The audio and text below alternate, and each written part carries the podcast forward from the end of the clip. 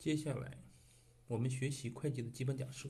会计的基本假设是对会计核算所处时间空间范围所做的合理假设，是企业会计确认计量、记录和报告的前提。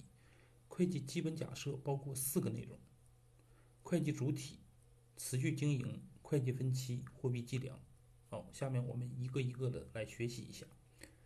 第一个，会计主体。会计主体是会计工作服务的特定对象，它界定的是空间范围，它告诉我们我们应该对谁进行核算。第二个，持续经营。持续经营是指在可预见的未来，企业将会按照当前的规模和状态持续经营下去，不会停业，也不会大规模的削减业务。它界定的是时间范围。第三是会计分期。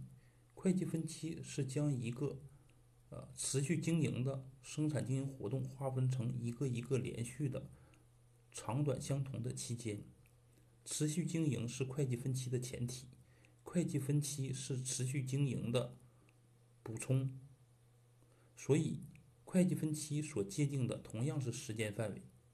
会计分期是人为划定的分期，一般分为年终和中年度和中期。中期又分为月度、季度和半年度。